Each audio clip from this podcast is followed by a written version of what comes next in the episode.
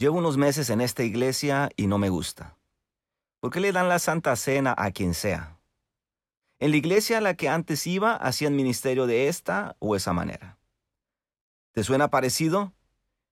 Bueno, no te despegues que hoy lo abordaremos bajo el tema de visitante a miembro, parte 1.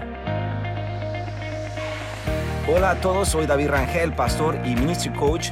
Mi llamado en la vida es invertir en líderes y equiparlos en el ministerio.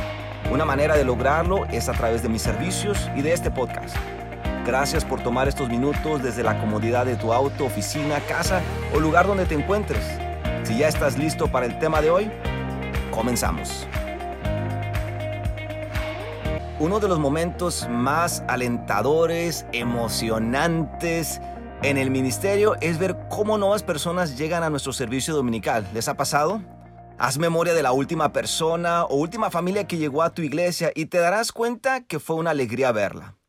Quizás estuvieron orando tú y tu iglesia por una semana, oración, ayuno de esos ayunos eh, de Daniel de 7 a 21 días. O quizás después de una gran actividad social o evangelística, esperando ver nuevas personas en tu iglesia. Bueno, después de ese trabajo, ver una persona nueva en tu iglesia, qué alegría, qué emoción. Bueno, el punto no es tanto cómo llegó la persona a tu iglesia, el punto es que llegó a tu iglesia por cualquier método.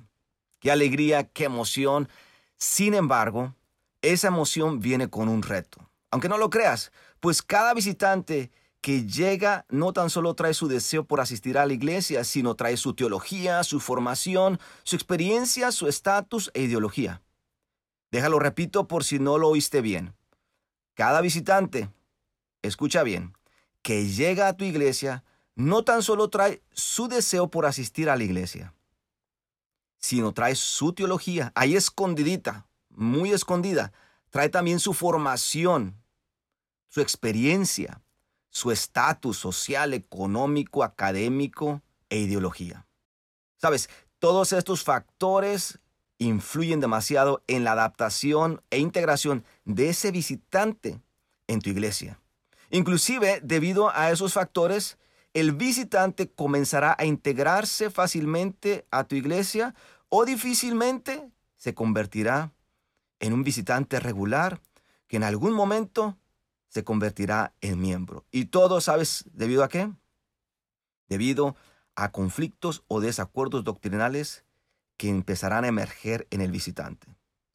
Sabe, estoy hablando del tema de visitantes a miembros, porque el tema que quiero ayudarles a ustedes es cómo transicionar personas visitantes a ser personas regulares y en momento es en ser miembros de tu iglesia. Yo no sé realmente cuál es eh, tu entendimiento de, la membresía, pero quiero hablarles específicamente a aquellos que son metodistas y, que, y que es importante la membresía para nosotros como metodistas. Si tú no eres metodista, quizás esto te va a ayudar bastante porque lo viví como pastor metodista en mis primeros años. Cuando empecé a tratar la membresía con seriedad, empecé a notar dos cosas.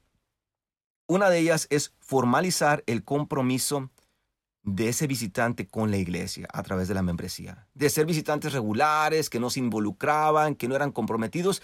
A través de la membresía esa persona se comprometía. Y yo no sé tú, pero yo creo que no importa en qué denominación tú pertenezcas, a todos los pastores nos encanta tener personas en nuestra iglesia comprometidas. Bueno, la membresía es un recurso que tú puedes usar para que esas personas visitantes puedan ser miembros comprometidos. Entonces la membresía formaliza ese compromiso entre ese visitante y tu iglesia.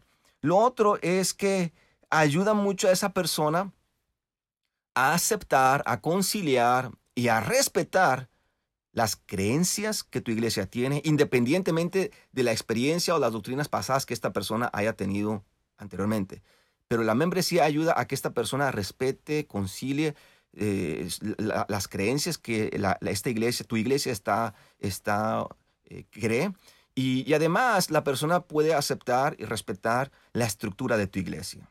En otras palabras, me gusta ver la membresía como un alineamiento, en el que la persona si iba en el carril derecho y tu iglesia está en el carril izquierdo, la membresía hace que se alinee esa persona en el carril correcto, en la estructura creencias, teología y doctrina de tu propia iglesia.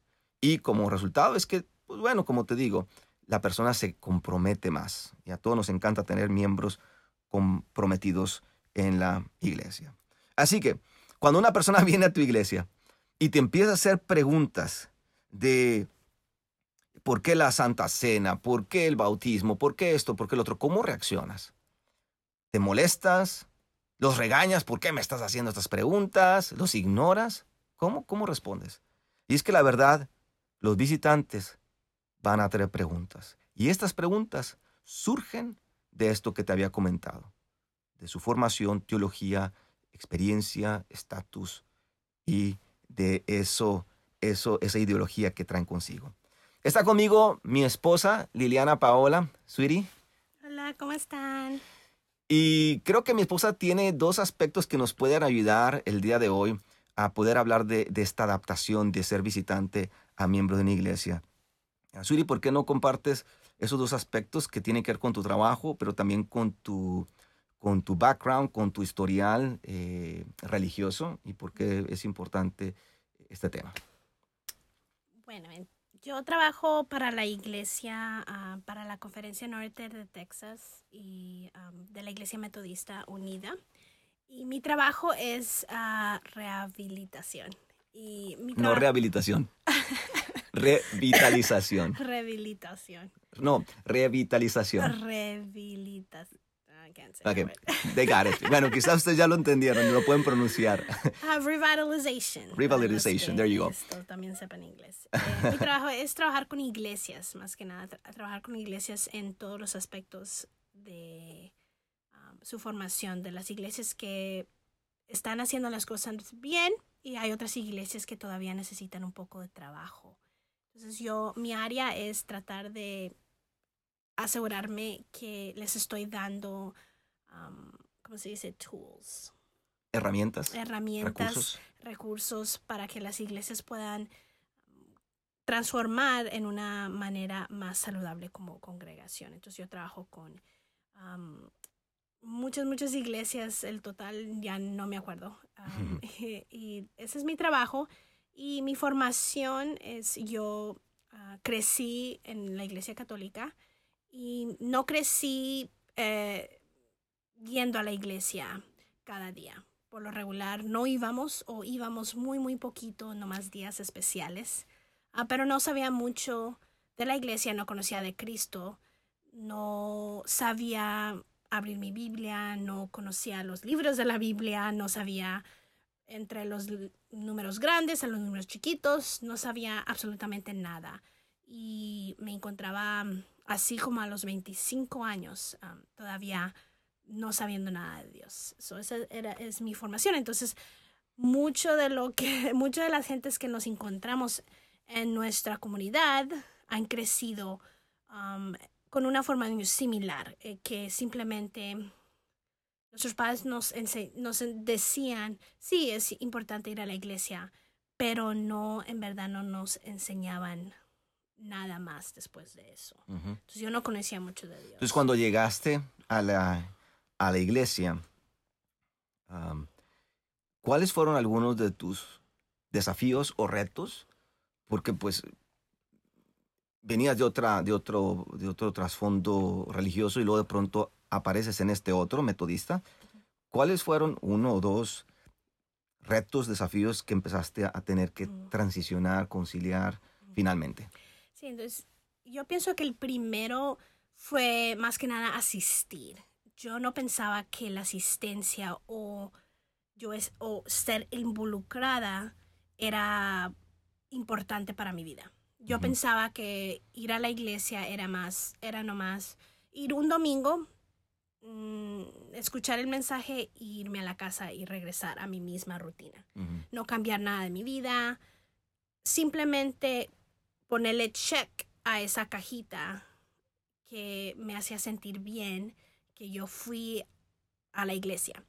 Entonces, la regularidad, y lo que espera la iglesia de mí, más que mm, nada. O sea, las expectativas que ellos querían que yo sirviera, que yo asistiera, que yo diera, todas las, lo que básicamente les enseñamos a los miembros a hacer en nuestras clases. Ahora, lo digo porque esto es Este es el tipo de, de situaciones que un visitante trae. Y quiero ser bien enfático en esto porque creo que a veces las cosas tan básicas son las más problemáticas a veces para atacar y para lidiar como pastores. Lo que quiero asegurarme que, que podamos llevarnos el día de hoy es, es un reto para el visitante llegar a tu iglesia. Pero trae consigo esa formación, esa, e, e, ese estatus, esa teología, esa experiencia previa, que si no si no, si no se ataca, si no se, se procesa, va a ser muy difícil que ese visitante finalmente se comprometa. Como decía mi esposa, pues es que yo no sabía que, tenía que ir cada domingo. Si no hay un, un, proceso que le ayude a ella a entender eso, ella quizás puede estar asistiendo por años una vez por mes a la iglesia.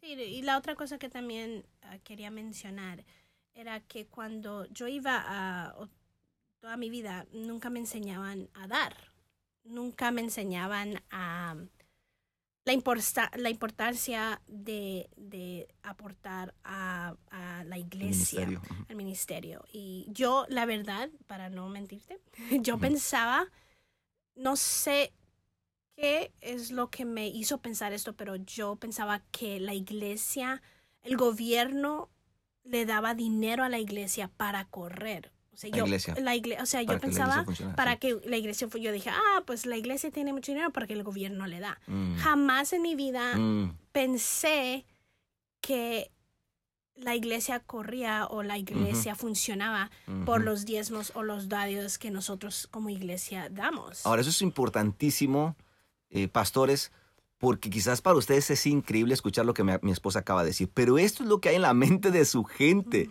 de sus visitantes. Esto es lo que hay en la mente de sus visitantes y muchas cosas más que a lo mejor usted no sabe, pero el objetivo que quiero lograr es que usted se dé cuenta que es un reto para el visitante llegar y que si no estamos conscientes de ver eso que traen al llegar a nuestra iglesia, van a empezar a ver dudas, preguntas, conflictos doctrinales que tarde que temprano van a guiar a esa persona a dos direcciones. Se lo explico en esta manera. Imagine que frente a usted hay tres bloques de izquierda a derecha. Está el bloque número uno a su mano izquierda, el bloque número dos frente a usted y el bloque número tres a su mano derecha. El bloque número uno a su mano izquierda es el tiempo en el que ese visitante está pensando en asistir por primera vez a su iglesia. Ese es el candidato a ser visitante, pues. Está contento, está, dice, quiero ir a la iglesia, tengo un deseo por ir a la iglesia, pero el visitante ni usted saben, o están conscientes quizás que esta persona trae consigo su teología, su formación, su experiencia, su estatus y su ideología. El bloque de enfrente, el número dos, es ese tiempo en el que el visitante finalmente llega a su iglesia. Y de no haber, aquí es donde empieza lo importante, que quiero, quiero clarificar y quiero dejar muy, muy, muy claro. De no existir un programa estratégico para guiar visitantes a miembros en este periodo de tiempo, en el bloque número dos, si no existe ese programa estratégico que su iglesia ofrezca constantemente durante el año, ese visitante no va a tener el lugar en donde expresar sus dudas, sus preguntas y aprender o educarse sobre lo que la iglesia cree, la estructura de la iglesia y demás, y que se alinee. Por ende, si no existe esto en el bloque 2, el bloque 3 se va a convertir en el tiempo en el que el visitante o va a continuar en esa iglesia con una cara molesta, esa cara feliz con la que llegó, se va a convertir en una cara molesta, e inconforme.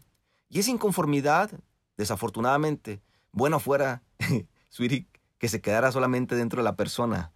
Pero ya después de un año de visitar, esa persona ya no es un visitante. Quizás ya, ya empieza a tener conocidos dentro de la iglesia y empieza a ¿cómo decirlo? Empieza a mm, desahogarse o compartir su frustración doctrinal, sus desacuerdos ministeriales con otras personas. Y ya de pronto ya no tiene usted una persona inconforme, sino tiene ya cinco a toda la mitad de la iglesia, ¿no? Por ende, si en el bloque 2 existe un programa estratégico que alinea a esa persona, pueden suceder dos cosas. La persona concilia todo y continúa en la iglesia de una manera feliz, respetuosa. O número dos, eh, toma tiene que tomar otra, otra decisión. Y esa decisión no se la voy a platicar hoy, se la voy a platicar en otros podcasts más adelante. Te dejo con este paso de acción, que cada podcast va a tener un paso de acción. Crece en conciencia. De aquí al próximo podcast, crece en conciencia sobre ese desafío que conlleva recibir un visitante. Y una manera muy sencilla de hacer este paso de acción es que te reúnas con dos o tres líderes y hablen sobre cuál es ese desafío que trae ese visitante a tu iglesia. ¿Qué hemos hecho con esas dudas, preguntas que ese visitante trae? Si quieres adentrarte más en la estrategia para guiar visitantes a ser miembros, eh, mándame un correo electrónico, visita mi página web davidrangel.org. Estoy aquí como compañero en tu jornada ministerial y mi llamado es muy sencillo. Mi llamado en la vida es invertir en líderes y equiparlos en el ministerio. Gracias por tu tiempo y nos escuchamos en la próxima ocasión. Hasta luego.